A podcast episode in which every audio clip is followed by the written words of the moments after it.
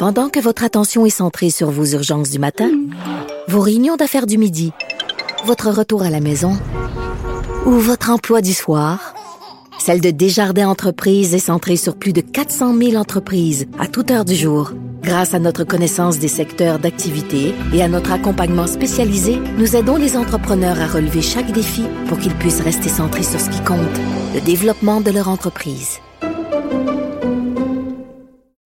Parce qu'en immobilier, faut être à son affaire. Suivez les conseils de nos experts. Via Capital, les courtiers immobiliers qu'on aime référer. Bonne écoute. Sophie Durocher. Divertissante. Elle sait comment se donner en spectacle pour vous offrir la meilleure représentation. Vous l'avez sûrement vu, vous l'avez sûrement lu dans le Journal de Montréal, Journal de Québec. On peut observer en ce moment une recrudescence alarmante d'agressions sexuelles dans le milieu du sport amateur. Certains parlent même carrément d'une épidémie. Alors, sans parler de cas en particulier, puisqu'il y a bien sûr le cas de ce coach euh, de karaté qui euh, occupe les nouvelles, mais sans parler précisément de ce cas-là, euh, puisque c'est devant la justice, je trouvais que c'était important quand même aujourd'hui de réfléchir à la façon dont on peut aider les athlètes, la façon aussi dont on peut prévenir ce genre d'événement. J'avais envie d'en parler avec Sylvain Croteau, qui est directeur général de Sport Monsieur Croteau, bonjour. Bonjour. Merci d'avoir pris le temps de nous parler. On voit que vous êtes dans votre automobile, donc merci beaucoup d'avoir pris le temps, malgré le fait que vous soyez en déplacement, pour euh, prendre une petite pause avec nous euh, à Cube.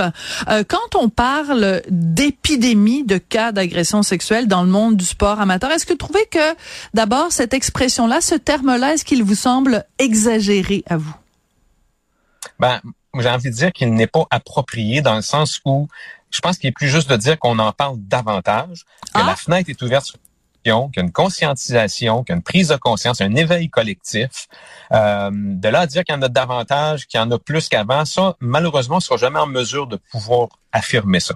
Euh, parce que ça prend un point de départ, ça prend un point de comparaison. Mm-hmm. Une chose qui est certaine, c'est qu'on en parle davantage les gens n'hésitent pas à en parler, les gens n'hésitent pas à dénoncer, à demander de l'aide, à, dénoncer des situations, des agresseurs. Alors ça, ben, force est d'admettre que oui, on, assiste à quelque chose qui est important, puis, que, puis ce que nous sommes en train de faire actuellement est tout à fait important aussi parce que ça nous permet d'éduquer, de mm-hmm. sensibiliser, d'éveiller le grand public à ces comportements qui, euh, malheureusement, sont acceptés, sont banalisés, sont normalisés parce qu'on est dans le contexte sportif.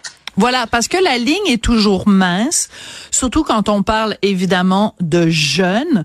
Euh, la ligne est mince mais quand même assez évidente entre ben viens je vais te mettre la main sur l'épaule je vais te toucher pour te placer pour que quand tu fais telle prise de karaté ou quand tu te positionnes pour le ski euh, je vais je vais te placer la différence entre ça et bon, des attouchements. Euh, c'est, c'est, mais il s'agit de, évidemment de ne pas dépasser cette ligne-là. Euh, mais je veux revenir sur quelque chose que vous venez de dire parce que vous dites on en parle davantage. Il y a eu une libération de la parole, de la même façon que par exemple avec le mouvement où MeToo, on a libéré la parole dans le milieu du cinéma, dans le milieu de la télévision, dans plein d'autres domaines.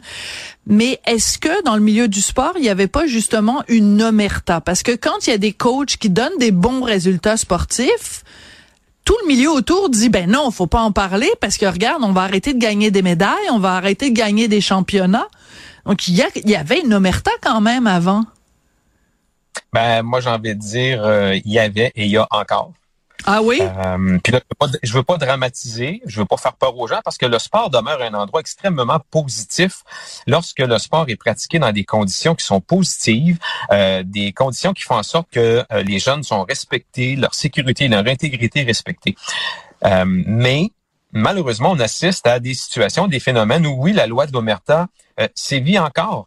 Il y a des gens dans la pratique sportive qui acceptent des comportements qui banalise des comportements sous prétexte que c'est la voie à suivre, mhm. sous prétexte qu'avec certains entraîneurs, ben c'est le prix à payer.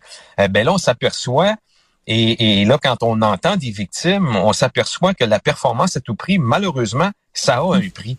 Alors nous, chez Sportaid, je dis toujours la même chose. On n'est pas contre la performance parce que le sport fait appel au dépassement de soi, mm-hmm. euh, à des exploits, à la performance. Mais quand la performance se négocie au prix de la sécurité des individus, au prix, du respect des règlements qui régissent un sport, là, nous, on s'élève contre ça. Et oui, fort malheureusement, il y a une espèce d'omerta qui existe encore, euh, qui font en sorte que ben, en quelque sorte, ça, ça, légitime des agresseurs. Puis on est coupable par association hmm. quand, quand on accepte des comportements et qu'on tourne le regard parce que cet entraîneur euh, est synonyme de victoire, de succès, euh, de revenus dans certains cas pour des clubs, parce que euh, à la clé, lorsqu'un entraîneur remporte des championnats, des bannières, ben il y a des organisations pour lesquelles ça signifie la présence de partenaires, de commanditaires. En effet.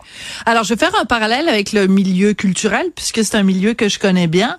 Euh, vous avez évidemment entendu parler de Gérard Depardieu. Pendant des années, sur les plateaux de tournage, il avait des comportements déplacés et les gens disaient ah oh, c'est Gérard.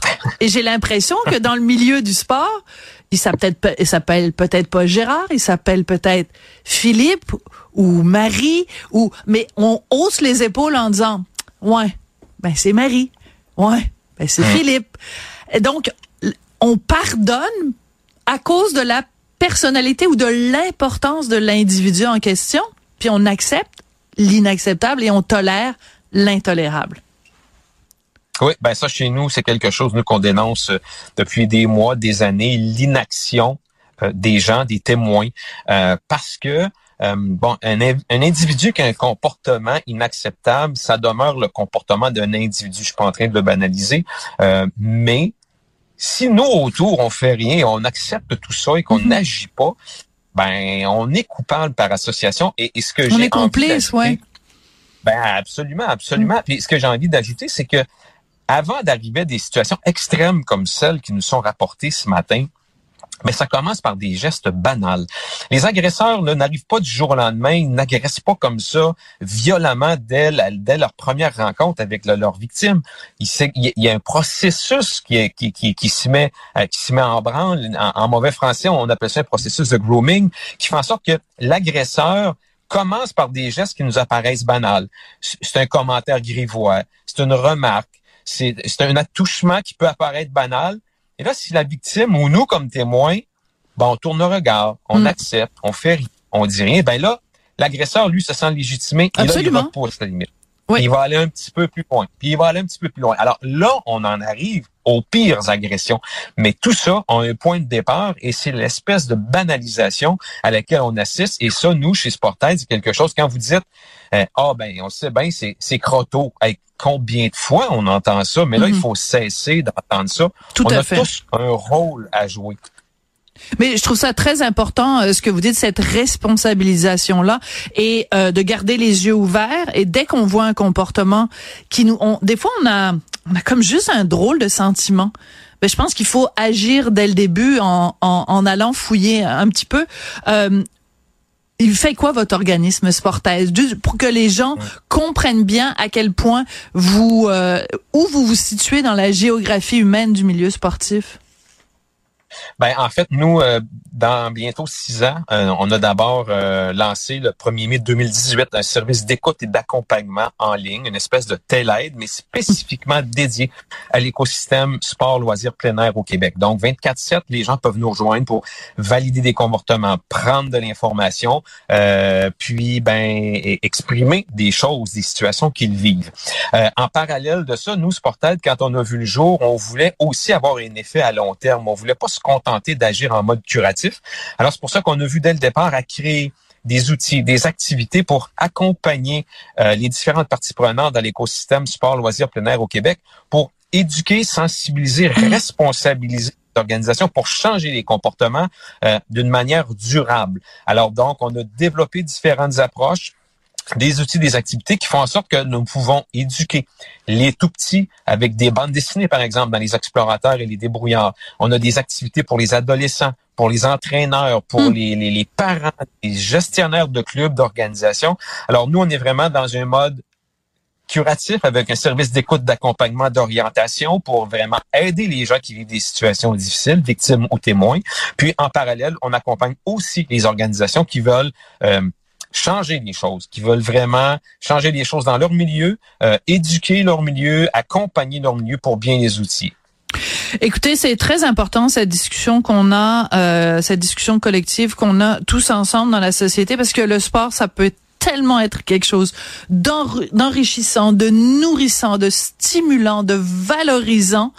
Et quand il y a comme ça des pommes pourries, ça évidemment euh, rejaillit sur le reste, mais il faut pas oublier la base. Quelle belle chose que le sport. Et je pense que vous en êtes un, excellent représentant, Monsieur Croteau. Donc encore une fois, merci d'avoir pris du temps pour nous en parler. Puis je réfère tout le monde, hein, si vous êtes dans le milieu sportif ou des loisirs et que vous avez besoin de parler, votre ligne donc est ouverte 24 heures sur 24, 7 jours sur 7. C'est important de le mentionner. Merci beaucoup, euh, Sylvain Croteau. Vous êtes directeur général de Sportaid. Merci à vous. Bonne fin de journée. Merci, vous aussi.